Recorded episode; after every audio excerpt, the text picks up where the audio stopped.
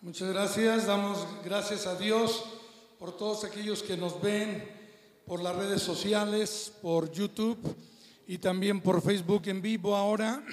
Queremos dar las gracias a Dios por la oportunidad de estar una vez más en la presencia de Dios y poder leer la palabra, poder estar juntos como familia. Yo les animo, les insto a que podamos estar con respeto, estar atentos a lo que el Señor nos habla a través de su palabra. Así que yo les invito para que no se distraigan y podamos recibir el mensaje que Dios tiene para nosotros hoy. Vamos a hacer una oración brevemente, así que ahí donde estás te invito a que cierres sus ojos y vamos a orar. Padre, en esta hora ponemos en tus benditas manos tu palabra, que es guiada por tu Espíritu Santo, que es inspirada por el poder de tu Espíritu Santo, que nos muestra el camino que debemos andar y sobre todo es la palabra tuya que trae sabiduría a aquel que la escucha. Que el mensaje de hoy pueda llegar al corazón de los que podamos recibirla, atendiéndola y comprendiéndola a través de tu espíritu. Danos entendimiento espiritual que tu palabra pueda llegar al corazón y que haga mella en los corazones. Padre, en esta hora ponemos en tus manos tu palabra para que seas tú glorificado en aquellos de, que, de los que tú te vales para ser instrumentos en tus manos. En el nombre de Jesús te damos gracias. Y todos decimos, amén. Quiero que abran su Biblia, por favor, en el Evangelio de Mateo, capítulo 7, verso 13. Dice la escritura en Mateo 7, 13 y 14. Ese es el versículo base del día de hoy. Dice así la palabra, hablando nuestro Señor Jesucristo. Entrad por la puerta estrecha, porque ancha es la puerta y espacioso el camino que lleva a la perdición. Y muchos son los que entran por ella, porque estrecha es la puerta y angosto el camino que lleva a la vida, y pocos son los que la hallan. Hoy el tema que le he puesto el día de hoy es a puerta cerrada, a puerta cerrada. Y como subtítulo, enciérrate, encuartélate, ¿verdad? Y el Señor nos llama a estar a puerta cerrada. Dios nos está hablando a través de estos tiempos de contingencia donde podemos estar juntos como familia y poder escuchar el mensaje de Dios a puerta cerrada. La Biblia aquí, Jesucristo describe claramente este, que hay una puerta ancha y una puerta estrecha. Pero también nos habla de un camino angosto y un camino espacioso. Y el destino que lleva ese camino, cuando tú entras por esa puerta, es de vida o de perdición. Pero hay otra expresión. ¿Eres tú de los muchos o de los pocos? Porque la Biblia dice Jesucristo que pocos son los que caminan por esta puerta angosta. Ahora bien, es un cuadro impresionante. Los que podemos ver el, paisaje de estas dos puertas y estos caminos que nos llevan a un destino. La gente va, ¿verdad?, separada de Dios por una puerta espaciosa, donde es un camino ancho, atestado de gente religiosa, gente que aparenta ser piadosa, pero que no hacen la voluntad de Dios. Tal como Jesús acaba de explicar de manera explícita. Se refiere que tú debes de amar a tu hermano, se refiere a que tú eres fiel a tu pareja, a tu, a tu esposa, a tu esposo, y que eres una persona que se consagra y se preocupa por buscar las cosas de arriba y no las de la tierra. Por medio de la oración de fe, que vas por este camino. A menudo muchos luchan y andan por este camino de angosto de la fe y la obediencia al Señor. Así que entrad por la puerta estrecha y seguid ese camino, dice Jesús. Solo ese camino lleva al reino de los cielos. Ahora, ¿qué es importante de las puertas? Estamos a puerta cerrada. No sé qué puerta estás entrando, pero quiero decirte el día de hoy cuál es el propósito por la cual tú estás en esa puerta, detrás de esa puerta en tu casa. En el contexto, Jesucristo sigue diciendo, hablando acerca de la puerta, de las dos puertas, dice que por sus frutos los conoceréis. La Biblia dice, Jesucristo dijo, no todo árbol bueno, ¿verdad? No todo árbol bueno es, el que puede dar buenos frutos. No necesariamente que diga, pues yo, dice la Biblia, no puede el buen árbol dar malos frutos. Más bien, Señor, en tu nos llama para ir a las casas y meternos a esa casa y decirles que el reino de Dios se ha acercado a ellos. Y esto es importante, porque si no, no reciben, entonces, sabed, ellos sabrán que el reino de Dios se ha acercado a vosotros. Lucas 10, 11. Segunda razón por la que entramos a casa. Dice la Biblia en Mateo 10, 23. Segunda causa, por causa de la persecución. Está profetizado que en, los tiempos finales habrá persecución a la iglesia.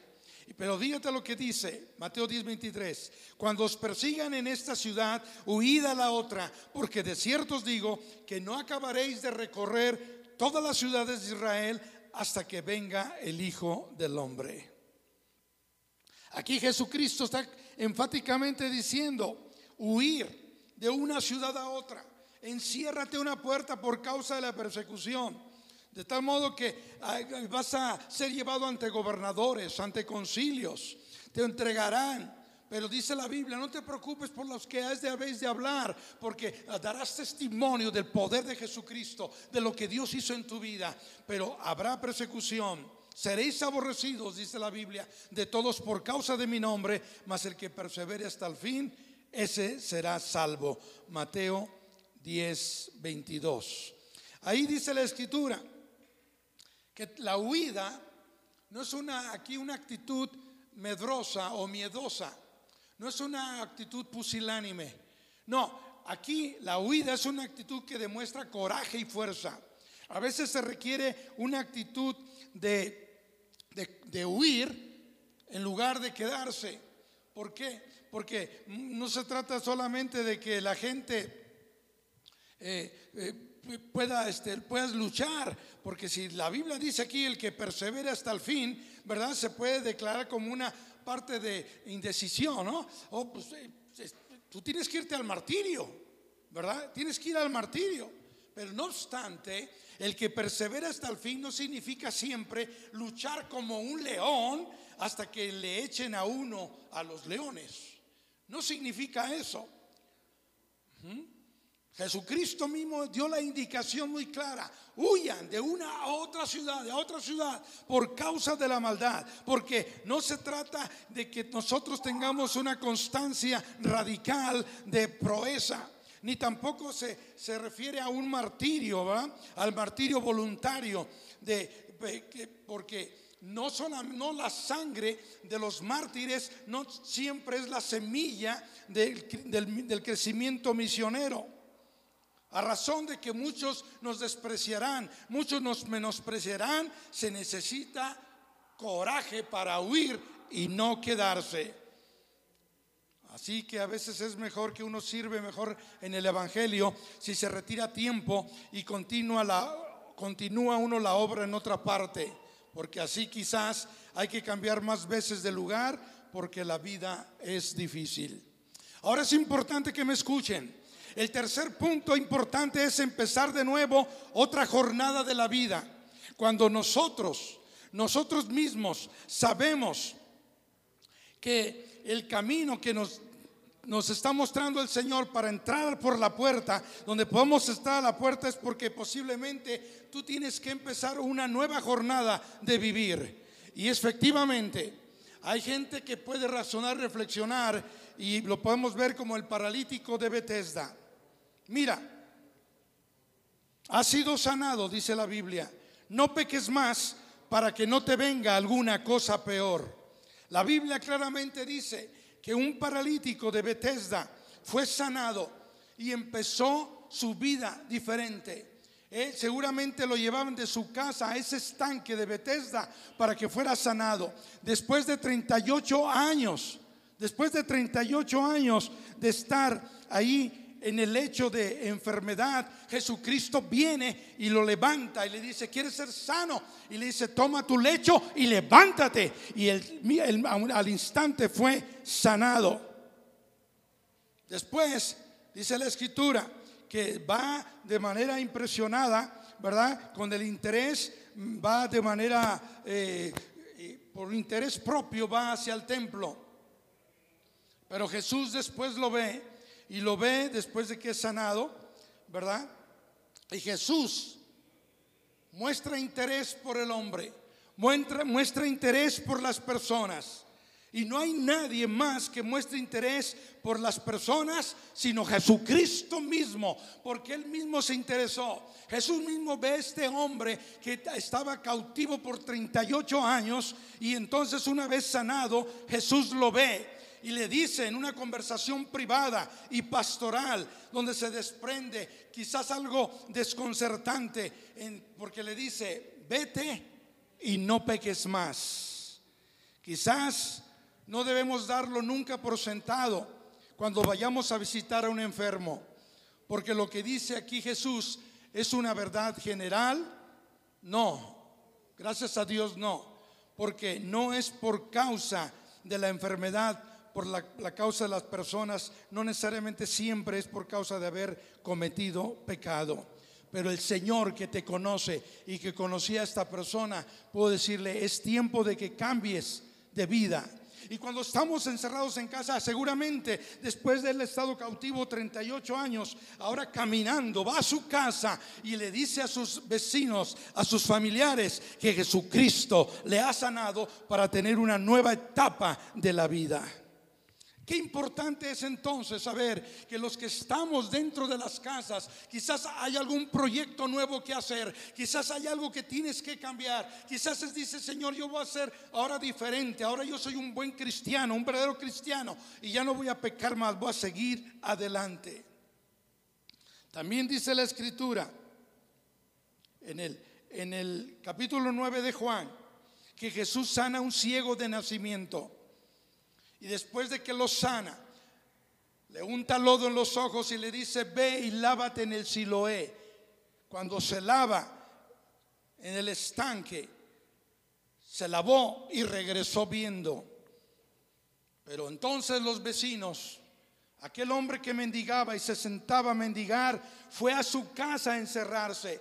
Pero seguramente lo vieron los vecinos ahí en su casa y entonces le dijeron, oye, unos decían, Él es. Otros decían, a Él se parece, para que podamos entender que cuando estamos encerrados en casa, bien perdidamente que era Sodoma y Gomorra, iba a ser destruida. Los ángeles le visitaron y cuando los ángeles le visitaron, la gente actuó con violencia en romper la puerta de la casa de Lot.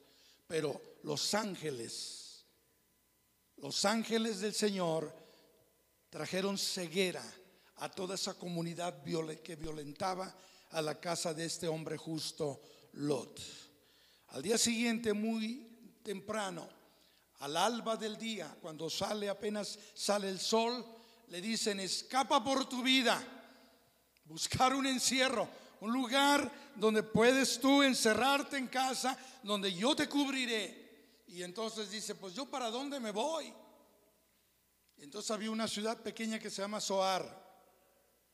Dice, pues salva esa ciudad, salva esa ciudad. Y entonces se fue a esa ciudad y después, seguramente ya por causa del temor, fue a encerrarse a una cueva con su familia. Lot se encerró y escapó. Igualmente, cuando Dios le da una misión a Noé, y Noé, Noé mismo eh, eh, es cubierto con, por Dios en, el misma, en la misma arca que él construyó. Lo cubre para salvarse y resguardarse del juicio que vendría. Igual Moisés, Dios le dijo, enciérrese en casa porque van a ser liberados de Egipto, de, la cautividad, enciérrense en casa, celebren la Pascua y entonces van a ser liberados. Tanto Noé como Moisés cumplieron una gran misión y es el quinto punto por la cual a veces nos encerramos. ¿Cuántos de nosotros a veces hemos ido a un curso, verdad? A un diplomado y nos salimos de casa y nos vamos a otro lugar para una capacitación o para una comisión de trabajo que nos va a ayudar para nuestro desarrollo personal, nuestra superación personal. Estamos cumpliendo con un trabajo o un llamado en particular. Y esto me recuerda a mí cuando en mi juventud tuve que aislarme a un lugar donde estábamos fuera de la ciudad, en un lugar donde estudiábamos la palabra de Dios, la escuela bíblica. Y ahí estábamos por seis meses, por así decirlo, en encierro. Seis meses donde teníamos disciplina, donde levantamos temprano a las seis, cinco y media de la mañana para orar, donde nos levantábamos temprano para eh, desayunar y tener las actividades de estudio y posteriormente trabajo, comida, etcétera, y hacer las tareas. Por seis meses, durante tres años, seis meses alternadamente. Y yo me acuerdo que ahí aprendí muchos hábitos buenos, estudiando la palabra, metiéndonos a la oración, buscando el rostro de Dios, ahí en la escuela bíblica. Así mucha gente, ¿verdad? Se encierra. Y fue un caso muy particular cuando somos comisionados. Jesucristo les dijo, después de que celebraron la Pascua y antes de ir a la cruz del Calvario, Jesucristo les dice a sus discípulos, enciérrense en el aposento alto y no salgan hasta que sean investidos del poder de lo alto. El día del Pentecostés, 50 días después de esta fiesta de la Pascua, se celebraba el día de la fiesta del Pentecostés, donde los discípulos fueron llenos con el poder del Espíritu Santo. Pero había una indicación clara. Tienes que encerrarte y estar ahí. Fue comisionado. No salgan a predicar el Evangelio hasta que sean llenos del poder de Dios. No salgan a predicar la palabra. Enciérrense. Estuvieron por diez largos días orando, buscando el rostro de Dios. Y el fuego de Dios, el Espíritu Santo, vino sobre todos los que estaban reunidos para estar preparados. Y recibiré y recibiréis poder cuando venga sobre ustedes el poder del Espíritu Santo. Y me seréis testigos. Y entonces saldrán a predicar la palabra. Ya se fijaron que estos cinco aspectos son importantes.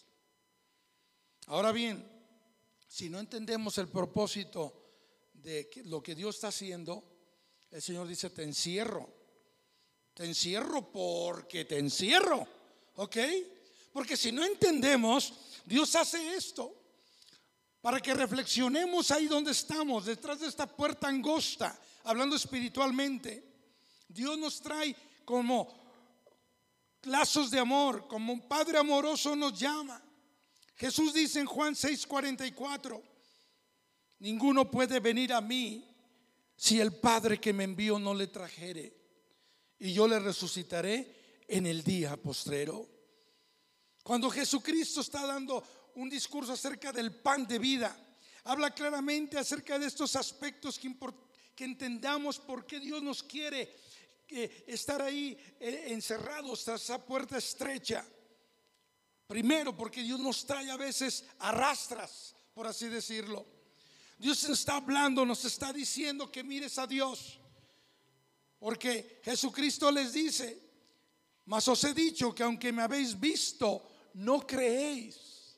Quizás algunos dicen, pues yo ya soy cristiano, pero no hay una actitud positiva de fe, de poderle creerle a Dios. Y esta explicación, esta respuesta, aunque me habéis visto, no creéis. Es lo que comentaba hace un momento. La gente puede ver a Jesús y conocer a Jesús como tú puedes conocer al presidente de la República, pero Él no te conoce a ti. Puedes saber de Jesucristo y su historia, ¿verdad? De quién es ese Jesús, del poderoso Dios, de dónde nació, cómo vivió con una obra poderosa y milagrosa, estableciendo el reino de Dios, dándonos una cultura del reino. Pero Él no te conoce. Entonces el Señor te llama, porque Jesús dice en Juan 6:36, mas os he dicho que aunque me habéis visto, no creéis. ¿Qué significa esto? No es que haya alguno visto al Padre, la explicación está en el verso 46. No que alguno haya visto al Padre, sino aquel que vino de Dios, este ha visto al Padre. Así que todo aquel que oyó al Padre y aprendió de Dios, el Padre, viene a mí, dice Jesús. Y en todo el, el discurso que el Señor habla acerca del pan de vida, Jesucristo está dándoles una reflexión a, las personas de su tiempo, a, a, sus paisanos. En aquel tiempo comieron del pan en el desierto, pero yo soy el verdadero pan. Yo soy el pan de vida. El que me viene, el que, el que a mí viene no tendrá hambre, no tendrá sed jamás. Porque mi carne, el pan de vida que yo he dado es el sacrificio porque yo daré al mundo para salvación del mundo, para sus pecados, para sus pecados sean salvados y perdonados. Dice la escritura que es importante comprender que Dios es el que nos atrae. En la medida que tú estés encerrado, ¿sí? Dios va a hablar tu corazón. Sin embargo, hay otro segundo punto, que hay personas en este tiempo, va a ser como, ¿cómo estás?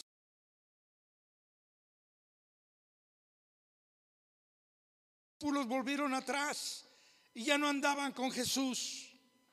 Dice la escritura, muchos de sus discípulos dijeron, dura es esta palabra, ¿quién la va a escuchar? Cuando la gente comienza a dejarle en masa y las multitudes, porque la Biblia dice que muchos son los que van por la puerta espaciosa. Jesús no se alteró en ninguna manera. Nosotros debemos de dejar nuestro nerviosismo y entonces como Jesús, confiar más que nunca como el Señor en su fidelidad. Y entonces les dijo, a los discípulos cuando ya veía que eran, nada más quedaban doce. Se refiere a ellos de la mano de mi Padre. Tras cual puede. Ahora es importante entender algo. Cuando Jesucristo nos llama por nombres que nos conoce y Él nos guía y estamos protegidos en Él. Si Él nos saca a, tener cierto riesgo, Él está al pendiente de nosotros. Él mismo lleva las ovejas adentro al redil, porque Él mismo es la puerta de las ovejas. Conclusión, tenemos que entrar por la puerta estrecha. ¿Por qué? Para no toparnos con una puerta cerrada. La puerta angosta es fundamental Dice la Biblia que la gente les preguntó a Jesús, Señor, ¿son pocos los que se salvan? Lucas 13, 23. Lucas 13, 23. Y alguien le dijo, Señor, ¿son pocos los que se salvan? Y él les dijo, esforzaos a entrar por la puerta angosta, porque os digo que muchos procurarán entrar y no podrán. Después de que el padre de familia se haya levantado y cerrado la puerta, porque muchos van a procurar entrar y no van a poder entrar. Jesús mismo está diciendo que entres por la puerta. La puerta angosta en un momento determinado se cierra. Y déjame decirte, si no estás adentro, entonces te vas a quedar fuera para siempre. No dejes que esto ocurre. Así que el entrar cuesta mucho esfuerzo. Dice, esforzaos, velad.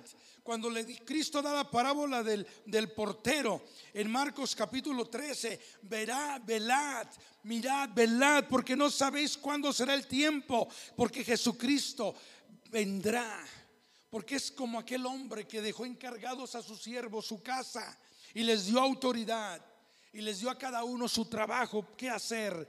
Pero dice la Biblia que el al portero le mandó que velase. Velad pues porque no sabéis cuándo vendrá el Señor de la casa, para que cuando venga de repente no os halle durmiendo. Así que entrar cuesta mucho esfuerzo. ¿Por qué?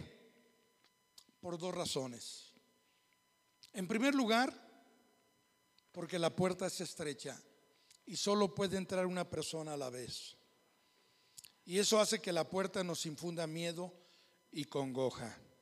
Y número dos, porque nos damos cuenta de que la fe tiene un aspecto muy personal. Porque en Dios, para Dios es sí o no. Y en segundo lugar, esto hace que tendamos a aplazar nuestra decisión con el riesgo de, de que la puerta luego esté cerrada. Entonces procura que cuando llegue la hora no te encuentres con la puerta del cielo cerrada. Así que vamos a orar para que el Señor nos permita considerar su palabra en nuestro corazón y mantenernos alerta en estos tiempos, en estos tiempos de dificultad y que podamos decirle al Señor, yo estoy dispuesto a entrar por la puerta. Cierra tus ojos ahí donde estás y dile, Señor, yo creo a tu palabra. Yo creo que pocos son los que caminan por este camino angosto. Yo quiero ser, Señor, cada día más como tú. Quiero entrar por esa puerta. Tú me has llamado y en ti estoy seguro. Declaro en fe la confianza que tengo para poder saber qué es lo que está sucediendo en este encierro, en este encuartelamiento para poderme mantenerme firme y fiel a la palabra que estoy escuchando, para que tú te glorifiques en mi vida a través de mi fe, de mi amor hacia ti, Señor, y mi obediencia a tu palabra. Te doy gracias por los que escuchan y te pido que tú les guardes y les bendigas para perseverar fieles a ti constantemente para la gloria tuya. En el nombre de Jesús. Si hay alguien aquí que no ha conocido a Jesús, dile, Señor, vengo a ti, Padre, en esta hora, perdóname, límpiame, transfórmame y quiero hacer tu voluntad. Ven a mi vida y cámbiame por Jesucristo. Amén.